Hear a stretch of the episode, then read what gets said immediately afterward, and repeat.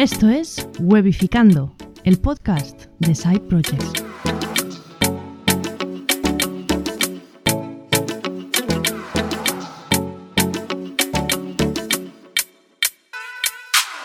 Hola, buenas, bienvenidas y bienvenidos a un nuevo episodio de Webificando, el podcast de Side Projects.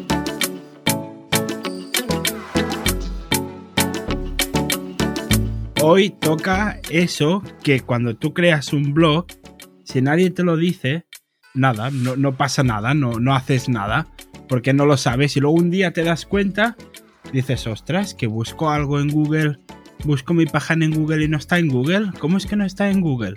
¿Por qué Google no me encuentra? Pues porque hay que hacer unas cosas para que decirle a Google, oye que existes, porque si no te va a indexar eh, Dios sabe cuándo. Entonces hoy Robert nos va a comentar qué hay que hacer en estos casos. Eh, qué, es esto del sitemap? ¿Qué es esto de la indexación? ¿Qué es esto del Google Console Search? ¿Qué vas oyendo por ahí pero no sabes lo que es? Pues mira, hoy Robert nos lo va a explicar y nos va a explicar qué es los pasos que hay que hacer y que hay que tener en cuenta. Y también yo le voy a preguntar qué hay que hacer cuando no quieres aparecer en Google. No sé si esto es del todo posible o no, pero bueno, nos va a dar opciones para esto que también puede ser interesante a veces que no se muestre según qué páginas de nuestra web o según qué webs nuestras en, en Google. Antes de nada, deciros que ya tenemos el grupo de Telegram. En mitad del episodio os explico cómo acceder al grupo de Telegram. Es muy sencillito, pero hay dos pasos que hay que hacer más que nada para mantener un poco la privacidad del grupo y que no vengan según qué bots. Entonces os lo explico en mitad de episodio, así que estad atentos que os lo explico. Y ahora vamos con nuestro gran querido eh, web developer, nuestro web developer Drupal favorito, tu experto en Drupal que puedes encontrar en robertmenetray.com, menetray con Y, recuerda.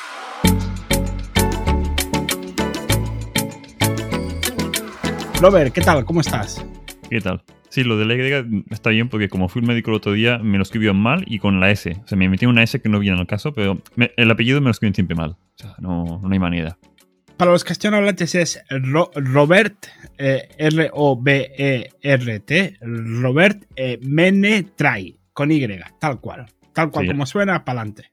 El problema es que el apellido es francés y aquí la gente se vuelve loca. Piensan que soy no sé qué extranjero. Bueno, es igual. Sí, sí. Un día, un día explicaremos anécdotas de, de, niños de y, cosas. Un día para un episodio eso es de verano o de Navidad, algo así, podemos explicar anécdotas de niños. Uy, qué malos recuerdos. bueno, pues eso, eh, ¿qué es eso del Google Consort Search, del sitemap, eh, de indexar? ¿Qué, ¿Qué es esto, Robert? ¿Qué significa todo esto? Vale, a ver, eh, comenté ya por encima en su día de que en Google hay dos cosas. Una es la indexación y la otra es eh, el posicionamiento, ¿vale? O sea, que estés indexado no significa que salgas en la primera página. Indexado es que Google sepa que existes. El problema es que te puede, sepa que existes, pero te mete en la página 25 y nadie te encuentra, ¿vale? Así que una cosa es posicionamiento y otra indexación. El posicionamiento es básicamente temas de SEO, es tener buen contenido y otros temas que hoy no hablaremos de esto. Y la indexación es decirle a Google de que tu web existe y no solo tu web, sino todas las URLs de tu web. Y pueden haber URLs específicas que no quieras que Google sepa que existen o que sean indexables. ¿Vale? Em, no sé por dónde quieres que empiece. ¿Por cosas de como que te indexen bien o para forzar a que no te indexen cosas? ¿Tú qué, prefieres? Yo empezaría primero por, por, el principio, lo típico de me creo un blog me creo una web, me creo un e-commerce y quiero ya empezar a decirle a Google que me empiece a, indexar, que me empiece a mostrar. ¿Cuáles son esos primeros pasos? lo primero, en un caso, sería, eh, tenemos la herramienta Search Console de Google, que es gratuita. O sea, tú pones Search Console y ya te sale en, Google. Eh, te das de alta, tienes que validar que tu dominio, que el dominio es tuyo, o sea, que la web es tuya, que esto es muy fácil de hacer. Eh, hay varias maneras. yo prefiero, por ejemplo, si el dominio lo compras desde Google, desde Google Domains, te lo hace automático sino también por DNS. Son las formas más fáciles de hacerlo, pero hay otras también. Bueno, sigues los pasos y te lo hacen. Es un momento, son cinco minutos. Em, con esto, al menos Google sabe que tu dominio existe. No sabe cuántas URLs tiene, pero bueno, al menos con esto tiras. Puedes forzar indexar manualmente una URL, o sea, uno a uno, ¿vale? Pones la URL, em, creo que es eh, check o validar, y como te dice un pop-up de no la encuentro, no, indexar ahora. Indexas una a una. Esto va bien a veces cuando haces un artículo de un blog y te interesa que se indexe muy rápido, en el mismo día o al cabo de dos días, ¿vale? Que por cierto, aún no lo he hecho hoy para el artículo de la siesta inglesa que he publicado hoy que estamos grabando. Así que recuérdamelo al final que lo haga. Vale. Hay gente que recomienda hacerlo, depende del caso hasta cierto punto. Si tú tienes un sitemap en tu web, esto quizá no te hace falta, porque Google ya está indexando constantemente tu web, ¿vale? Así que lo más recomendable es crear una cuenta Search Console y con esto, bueno, tienes un, un pequeño panel de control, sabes qué palabras clave están usando la gente para encontrarte, cuánta gente em, hace clic en las búsquedas de Google para acceder a tu web. Y básicamente es gratuito y está muy bien y que lo uses. Vale, una cosa. ¿Qué? Si tienes pocas páginas o vas creando una página de tanto en cuanto, es decir, que entonces tienes pocas URLs, pues vale, me parece bien, las, las, las metemos a mano y mira, no tienes que andar pensando en otras cosas. Pero ¿qué pasa si eres un e-commerce que tiene como mil referencias, mil productos? Esto puede ser una matada añadirlo a mano, ¿no? Sí. em, lo primero es, si no pones la URL a mano, Google, cuando le venga en gana, te va, a ir a la home de tu web, vea qué enlaces hay, de esos enlaces entra en, esas páginas, volver a ver qué enlaces hay y hará como un árbol y enlace a enlace indexando toda tu web, ¿vale? De forma, digamos, orgánica. El problema es que hay páginas que están en unos niveles muy por debajo. Por ejemplo, los productos de una tienda online pueden estar no en el segundo nivel, pueden estar en el nivel 4 o 5. Y Google le puede costar mucho llegar a estos niveles, a menos de forma rápida. Y a ti te interesa que esté indexado lo más rápido posible. Y que si se hacen cambios, decirle a Google de que, hey, que se han hecho cambios, vuelve a indexar porque he cambiado los textos o lo que sea. Em, total, si no lo haces manualmente y no quieres esperar que Google indexe otra vez toda tu web entera, que esto puede tardar, bueno, el tiempo que le vengan gana a Google, hay la opción de hacer un sitemap. Eh, WordPress creo que lo añade por defecto desde no sé qué versión de, WordPress. Drupal no lo añade por defecto como tal, pero hay varios modos. Yo uso uno bastante, se llama sitemap, básicamente, que te crea uno. Si tienes una web medianita con un solo archivo sitemap, uh, un sitemap es un, un, archivo XML que es un listado de todas tus URLs. Y lo configuras para que solo muestre las URLs que te interesan a ti. Porque, por ejemplo, las URLs de administración de, WordPress no han de estar allí, pues son URLs de administración que no tienen acceso a nadie, que hace falta login. O sea, son solo las URLs públicas. Um, si la web es mediana o pequeña, un sitemap es solo un fichero. Por ejemplo, en el caso de Abaviso, que es el que tengo yo de, buscador de empleo, claro, pequeño, pequeño no. O sea, en su momento llegué a tener 200.000 ofertas de empleo, lo que equivale a mínimo 200.000 URLs. Eso en un solo fichero como que no cabe. Así que básicamente tienes un sitemap, que es un listado de otros sitemaps. O sea, tienes como una paginación, ¿vale? De un, en vez de un fichero tienes muchos ficheros. En mi caso creo que llegué a tener, no sé si fueron 50 ficheros de XML que se autogeneran solos. Eh, Google, en vez de ir eh, a tu web, indexar URL a URL, pues va directamente al fichero sitemap. De allí ve de, ah, vale, pues tengo cinco ficheros sitemap. Entro en cada uno de ellos, en cada uno de ellos tengo 200 o 500 URLs o las que sean, y las indexa de golpe. O de golpe o por, por batch, o sea, en. Ah, no me sale la traducción. En, en lotes, ¿vale? Eh, es lo, lo, más recomendable es tener un sitemap. Si es una web muy, muy pequeña, no tiene sentido, pero una web medianita con unos cuantos artículos o muy grandes, sí que es recomendable tener un sitemap. Y sobre todo si son webs con muchos niveles. O sea, no es la home y el listado de, de artículos, sino tengo categorías, tengo tipos de páginas distintas. Vale, yo ahora aquí te hago una pregunta. Eh, ¿Dónde está ese sitemap? ¿Está en el servidor de la web o, o dónde está? ¿Se lo doy a Google? Sí, el sitemap se genera, eh, está en el servidor de la web normalmente, o puede ser falso y en verdad no existe ese fichero, sino que lo genera automáticamente eh, el PHP o lo que sea del backend de la web. O sea, no existe el fichero como tal, sino que se genera dinámicamente. Pero para webs medianamente grandes o medianas, se genera vía cron eh, y la web lo genera y lo guarda en una dirección específica en, como fichero como tal. Es una forma de como si estuviera en caché, para que me entiendas. Con lo cual ten en cuenta que si, por ejemplo, tienes un artículo del blog, tú lo creas hasta que el cron no se vuelve a ejecutar, no se pone esa URL en el sitemap. Si, yo qué sé, el cron se ejecuta cada 6 horas, pues harán 6 horas que esa URL no está en el sitemap, con lo cual si entra Google no la va a encontrar. O sea, tienes como un delay hasta que Google vea esa URL dentro del sitemap. Es otro tema a tener en cuenta. Un apunte de, de palabrota, eh, cron es como un trabajo que se va haciendo recurrentemente. Sí, perdón. es una tarea programada que está en el servidor.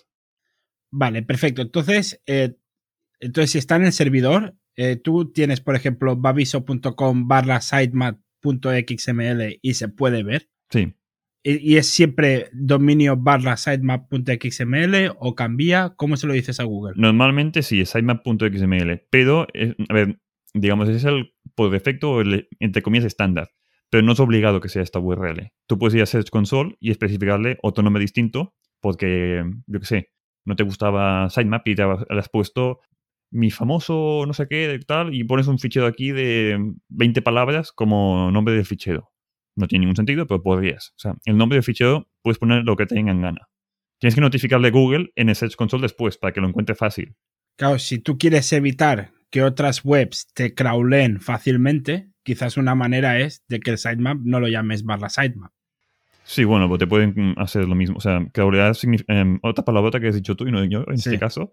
em, es que tengas un bot que vaya a tu web y haga lo que hace Google. De que va a tu web, ve los enlaces, entra en cada uno de los enlaces, coge contenido de tu web, ve enlaces y va indexando la web constantemente. Es lo que hago yo con Baviso, ¿vale? Yo en Baviso básicamente hago esto. Es un crawler que va indexando contenidos, en este caso ofertas de empleo, de otras webs. En mi caso, yo no uso los sitemaps de esas webs. Directamente voy eh, página por página indexando cosas. Tú haces lo que haría Google si no lo hubieras añadido al console search y además no hubieras creado el sitemap.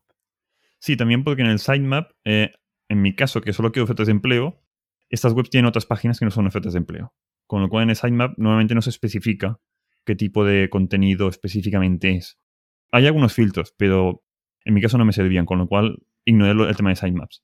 Cuando digo de que un sitemap tiene muchos sitemaps dentro, ¿vale? En el caso de Baviso, eh, Drupal funciona de que te lo pone por relevancia. Tú puedes especificar qué URLs, digamos, tienen más prioridad a ser indexables, porque tienen más modificaciones constantes, por ejemplo, porque yo qué sé, em, una página básica que son las típicas de términos de uso o la página de contacto, tiene una relevancia bastante más pequeña que lo que puede ser la home o lo que puede ser un artículo del blog.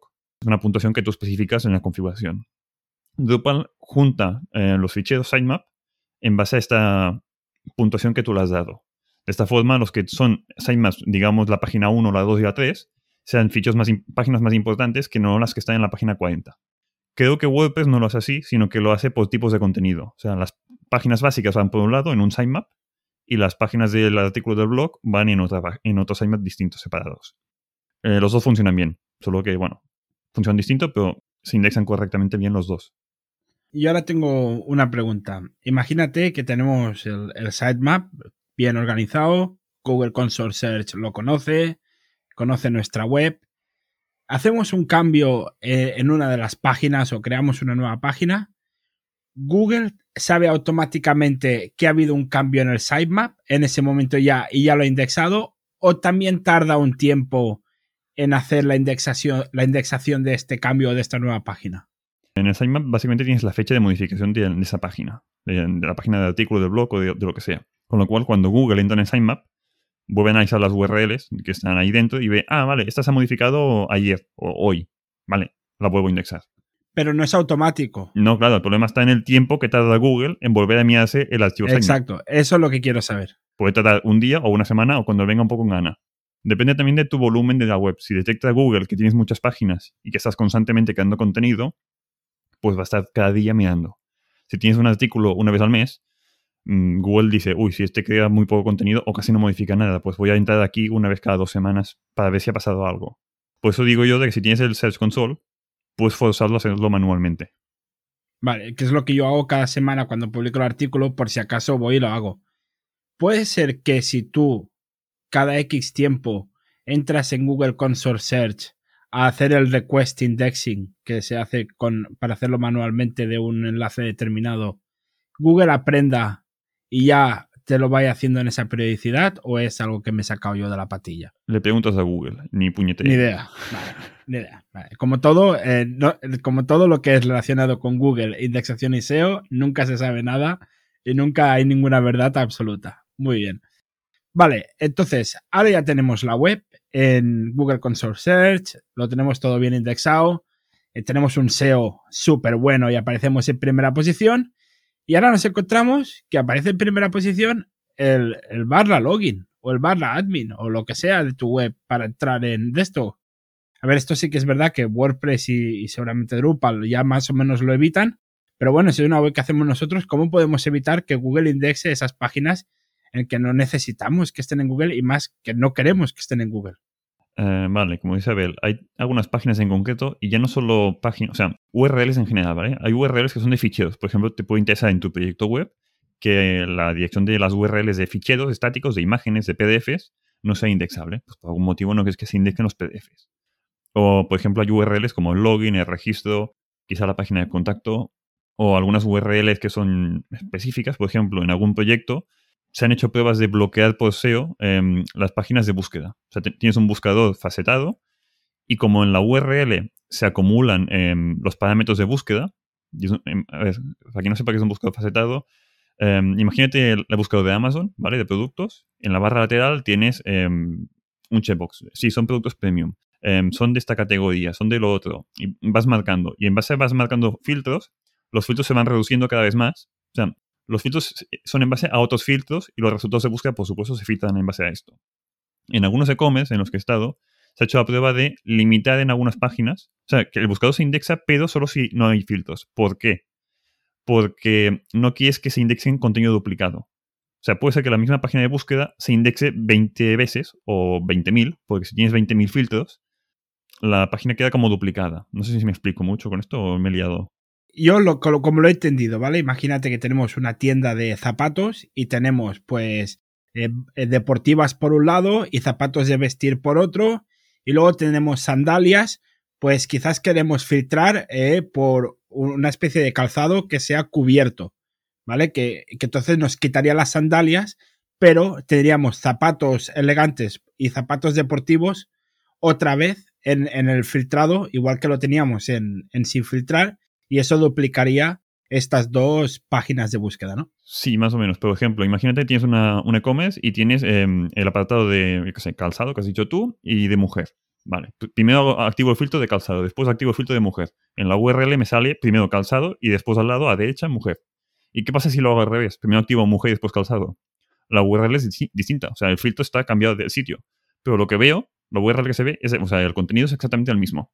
Es contenido duplicado. Dos URLs tiene el mismo contenido. Y eso no te interesa que te lo indexe Google porque te, te canibalizarías a ti mismo, ¿no? Sí, es contenido duplicado y eso a Google no le mola y te estás canibalizando palabras clave y todo mal.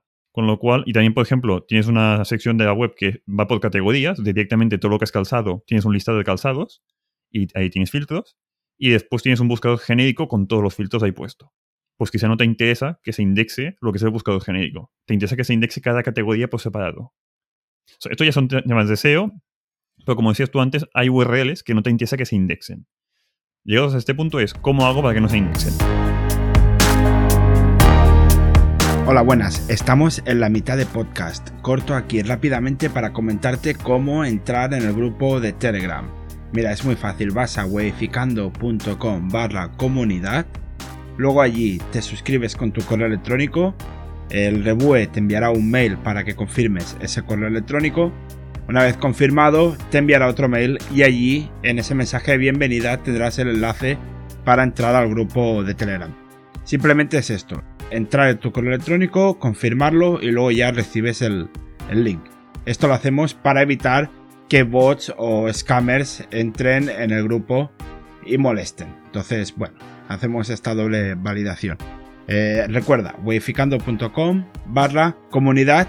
Y ahora, eh, bueno, a ver que nos explique Robert cómo podemos evitar que indexen nuestra web. Venga, a ver cómo, cómo, cómo lo hacemos, cómo, cómo, cómo funciona. ¿Cómo, cómo lo hacemos? Em, a ver, el, más típico, el que viene por defecto hecho en WordPress, en Drupal y en la mayoría de sitios, es un robot TXT. Es un fichero que está en el servidor también que es un fichero muy simple, pero que si lo tocas sin saber de qué va, mm, te lo cargas y la lías y puedes dejar toda la web sin indexar, por ejemplo. o sea, que cuidado cuando lo toquéis. Eh, básicamente especificas en qué patrones de URL eh, esto se indexa y esto no. Con lo cual es, por ejemplo, en barra blog le pones que, que, no, que no se indexe. Por algún motivo no quieres que se indexe el blog. O al revés, quieres que se indexe el blog, pero le pones que la URL del login o del registro o del perfil de usuario, estos no se indexan. O sea, vas como por patrón. O sea, puedes especificar URLs fijas, o sea, toda la URL entera, o directamente un patrón. Le pones un, asterisco y te coge básicamente pues, un patrón de URL. Que aquí es donde hay que tener cuidado porque si ponemos asterisco.dominio.com, aquí sí que no va, no, va, no va a indexar nada de la web. Todos los subdominios van a estar sin indexar. O sea, tú puedes filtrar también de que te interesa de que, yo qué sé, Google, o sea, el bot de Google lo puedes especificar también por el, ah, no el nombre del, el nombre del bot, ¿vale?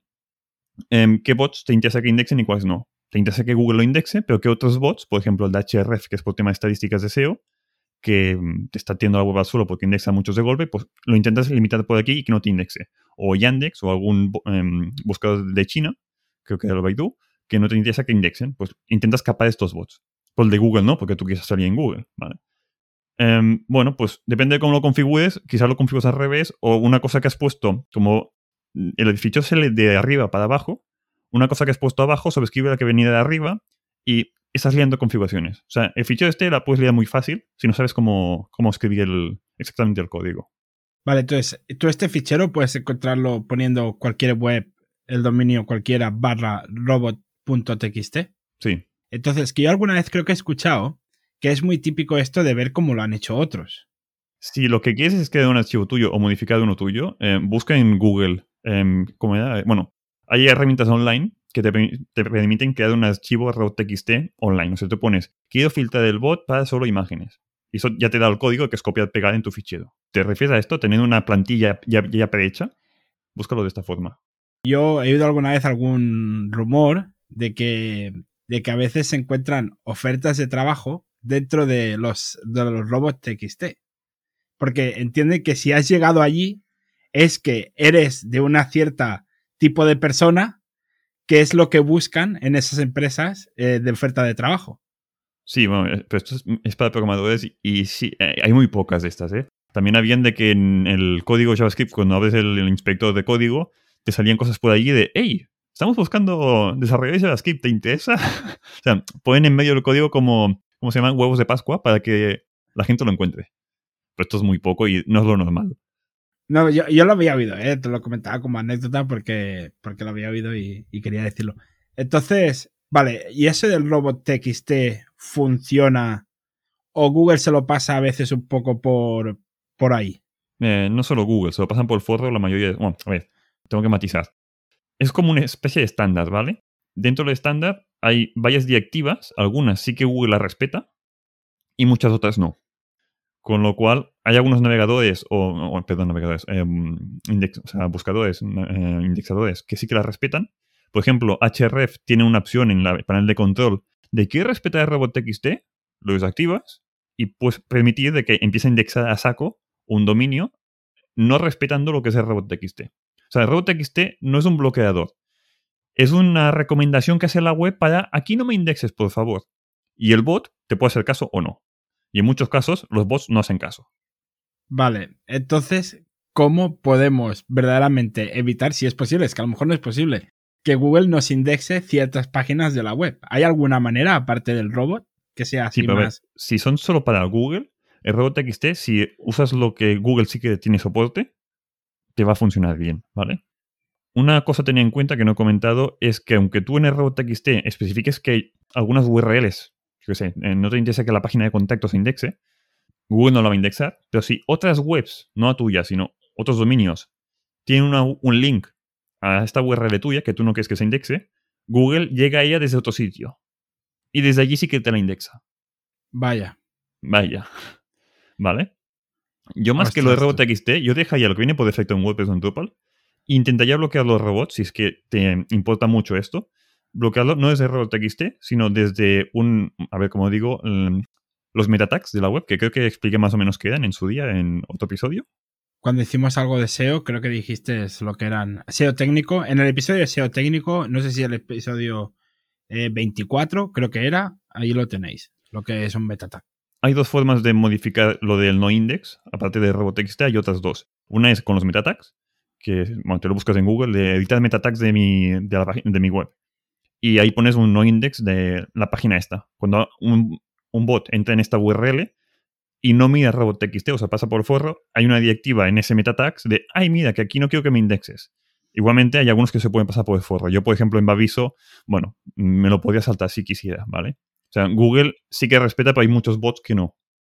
Vale, entonces esta solución está muy bien si tú más o menos eres programador o programas la web.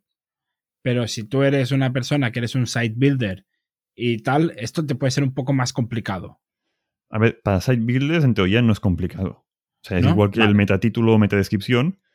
Si el plugin que usas o el módulo que usas te lo permite poner, es un campo más que tú pones un no index y ya está. Perfecto. El problema es que es un poco engorroso porque eh, nuevamente se pone a mano URL a URL. ¿Vale? Si tú quieres que esto se haga de forma automatizada en patrones de URL, bueno, sí que te hace falta código en ese caso. Hay otra forma también que es, en vez de los meta tags, es en la cabecera que devuelve el servidor cuando sirve una página. O sea, tú das el HTML, el servidor devuelve HTML, en la cabecera de ese HTML, o sea, el servidor devuelve la respuesta de, hey, que esta página no quiero que me, me la indexes. Es otra forma, que esto ya es a nivel de servidor y aquí sí que hace falta que sea vía código. Claro, entonces, si es a nivel. Claro, ¿es en la cabecera HTML o en la cabecera. No, en la cabecera de la respuesta, no del HTML. O sea, la cabecera TCP, quizás. O En este IP. caso sería un Apache o el Nginx, lo que devuelva el HTML. Sí, claro, aquí sería a un nivel más elevado dentro de la Exacto. ISO, de las capas ISO, vale. Y bueno, básicamente esto, de yo ma- recomiendo más si un caso lo de metatags, a puede ser yo lo muchas veces por código de automatizo cosas, eh, porque RobotXT sé que no siempre funciona. Al final RobotXT, y a ver, y con metatags también, ¿eh? son más, cógelo como recomendaciones. Puede ser de que tus URLs se acaben indexando. Si lo que quieres es que nunca, pero nunca, nunca se indexen, porque por algún motivo, yo que sé, tienes una intranet y es una cosa interna de la empresa y no puede ser público porque la competencia, si lo encuentra, nos arruina pues no tiene que ser público. O sea, no puede ser que alguien con la URL pueda acceder. Tienes que tener usuario y contraseña o bloquearlo de alguna forma esto. Vale, si tú tienes toda una web bloqueada con usuario y contraseña a nivel de, de uso, de a nivel de usuarios, ¿a Google también le afecta esto de usuario y contraseña? Sí, claro, no ve el contenido. Vale, perfecto. O sea, como mucho indexará, pues indexará el texto de formulario de login y ya está. No indexará el contenido. Vale, perfecto. Entonces, no hemos de sufrir por aquellas páginas que estén detrás de un usuario y contraseña. Vale, bien. Bien. ¿Qué pasa con las páginas tipo VueJS, que es un código HTML con, con todo? Y que tú vas mostrando, por ejemplo, y a veces en Vue, pues muestro o, escondo, depende de, de lo que tú hagas. Pero ahí está, el código está en- entero, ¿no? ¿O no? A ver, yo de Vue no domino, pero en teoría, em, a ver cómo digo, los bots no van URL y no es como un navegador. El bot no, no navega como un navegador. No va cambiando vía JavaScript la página, sino que cargan URL a URL. Es como si fuera una petición nueva. ¿Vale? Al final, no sé si me explico. O sea, en tu caso, en el caso de Vue, que, o sea, si lo haces por metatags, ¿qué metatags estás devolviendo en la primera petición de URL? O si lo haces por eh, las cabeceras, ¿qué, ¿qué respuesta devuelves? Y si es por robot.txt, en esas URLs que estás poniendo que puede, eh, que puede indexar o que no. Vale, es que en verdad todo es una misma URL, la URL no, me, no, no cambia. O sea, es el dominio principal y no hay... la- vas navegando por la web, pero no hay... O sea, es como CART, que no tienes una... Sí. Exacto. Es como el CART, parecido. A ver, que seguramente en- es como yo lo hago, ¿eh? Seguramente gente más experta de Vue lo puede hacer de otra manera, ¿eh? Pero claro, a mí como yo hago cosas muy simples, que es el login, pam, estás dentro y no cambia. Te voy escondiendo y te voy mostrando según, según lo que hagas. El contenido que vas mostrando está en el HTML o haces una petición después del login que devuelve ese contenido. Exacto. Exacto. Va, va al, al backend, a la API y le devuelve el contenido y todo lo muestra. Pues si el contenido no está originalmente en el HTML, aunque esté oculto con un display none, si el contenido no está en el HTML, Google no lo va a indexar porque como el contenido no está, no lo encuentra. Solo va a ver el formulario de login. Vale, perfecto. Me quedo, me quedo tranquilo. Para acabar, ¿se puede hacer algo con CDN en ese sentido? Con un Cloudflare o algo, tú puedes, pues claro, yo sé que en el Cloudflare puedes evitar a, bots que, accedan. Tú puedes ahí decirle, oye, que este, este link ningún bot acceda. No lo he probado. No, a ver, una- otra cosa es que en este link no, no existe ningún bot. Detectando bots de otra forma que no es que no decirle de no indexar. O sea, el, con el robot que esté esto de no index es para que no indexen. El bot va a entrar en la URL igualmente, ¿vale? Pero no lo va a indexar. O sea, son dos cosas distintas. No es para bloquear ataques de bots esto. Vale, entonces, pero si tú al CDN ya evitas que un bot entre, ya seguro que nunca lo va a indexar. No, claro, porque no ve el contenido. Exacto. Entonces, quizás si queremos esconder verdaderamente algo, por CDN lo podríamos hacer. O sea, dicho de otra forma, si tú por CDN bloqueas de que solo una IP puede acceder a la web, porque por seguridad es la IP de la empresa, la IP que tienen todos los trabajadores y el resto del mundo no puede acceder, es que ni ningún bot, ni Google, ni nadie que no esté con esa IP, nadie va a ver el contenido. Pero eso ya no es temas de indexación. Eso es que tú por seguridad quieres bloquear el acceso desde otras partes. Pero esto se va mucho de temas de SEO y temas de indexación. Esto ya es directamente temas de seguridad. No, era porque se me ha venido a la mente y, quería preguntarte. Una cosa que quiero comentar que no había comentado antes es, em, yo por ejemplo, tengo una web que estoy para un cliente, la hago en local, ¿vale? La subo en un servidor de desarrollo o en preproducción. Pero no es el de producción final, es una, un servidor para pruebas. Pero claro, tiene los contenidos, mm, entre comillas, reales o a punto de que el cliente me dé el ok para pasarlo a producción. Esos contenidos son casi los mismos que están en producción. ¿Qué pasa si Google me indexa la URL, o sea, la web que está en desarrollo o en preproducción? Tengo contenido duplicado en dos webs. Pues sí. Yo lo que hago es, eh, o por Nginx o por Apache, o sea, desde el servidor, bloqueo por acceso por usuario y contraseña. O sea, cuando alguien en desarrollo quiere acceder a la web, me sale un pop-up de usuario y contraseña. Con lo cual, ningún, nadie puede acceder a esta web. Ya ni, no es que Google no pueda acceder, es que ni la competencia tampoco puede acceder aquí y ver cómo están desarrollando esta nueva web de la competencia. Nadie que no sepa usuario y contraseña puede entrar para hacer esto. Porque ha pasado, me pasó en su día, que en algún cliente tardan meses, por algún motivo han puesto el, link a la web de desarrollo en algún lado, eso Google lo acaba encontrando, acaba indexando la web de desarrollo, y como la web en producción era fea de cojones, tenía, era antigua y con pocos textos, se posicionaba antes la web de desarrollo con el dominio de punto, lo que sea, que no la web original, o sea, la de producción buena. Muy bien. Salía antes en posicionamiento SEO la nueva, que estaba, no estaba publicada, entre comillas aún, que no la antigua, que era la, real, la de producción. O sea, tened en cuenta cosas de estas. Pues sí, esto es un muy buen apunte, Robert. Yo creo que es la cerecita para acabar este pastel de episodio que hemos aprendido un montón hoy eh, bueno, os voy a explicar cómo entrar en el, en el grupo de Telegram. Es un grupo, ¿eh? No es un canal de difusión, es un grupo. Podéis entrar, vais a weificando.com barra comunidad, allí os suscribís y luego eh, aceptáis confirmación de correo y después cuando hayáis confirmado el correo recibiréis un mail con el enlace para acceder al grupo de Telegram. Esto lo hacemos básicamente para poder más o menos tener una especie de filtro de que no entre gente que no escuche el podcast, sino que es gente que escucha el podcast y que verdaderamente quiera estar en el grupo de Telegram eh, para que podamos conocer vuestros side projects.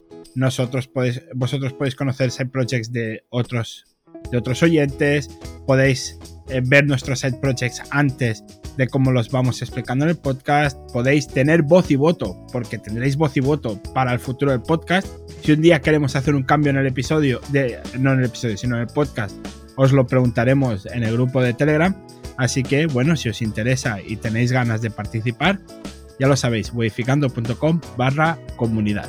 Pues eso, que es un Telegram gratuito, pero está bloqueado para que no entren bots. O sea, validamos de que es un mail, una persona con mail el que quiere entrar. Exacto. Y esto, bueno, esta idea viene de Podlist Pro, ¿eh? que es el mismo método que utilizo para que la gente que vote tenga un mail correcto. Bueno, pues nada, hasta aquí el, episodio de hoy. Eh, gracias Robert y nada, hasta el próximo episodio. Hasta la próxima semana.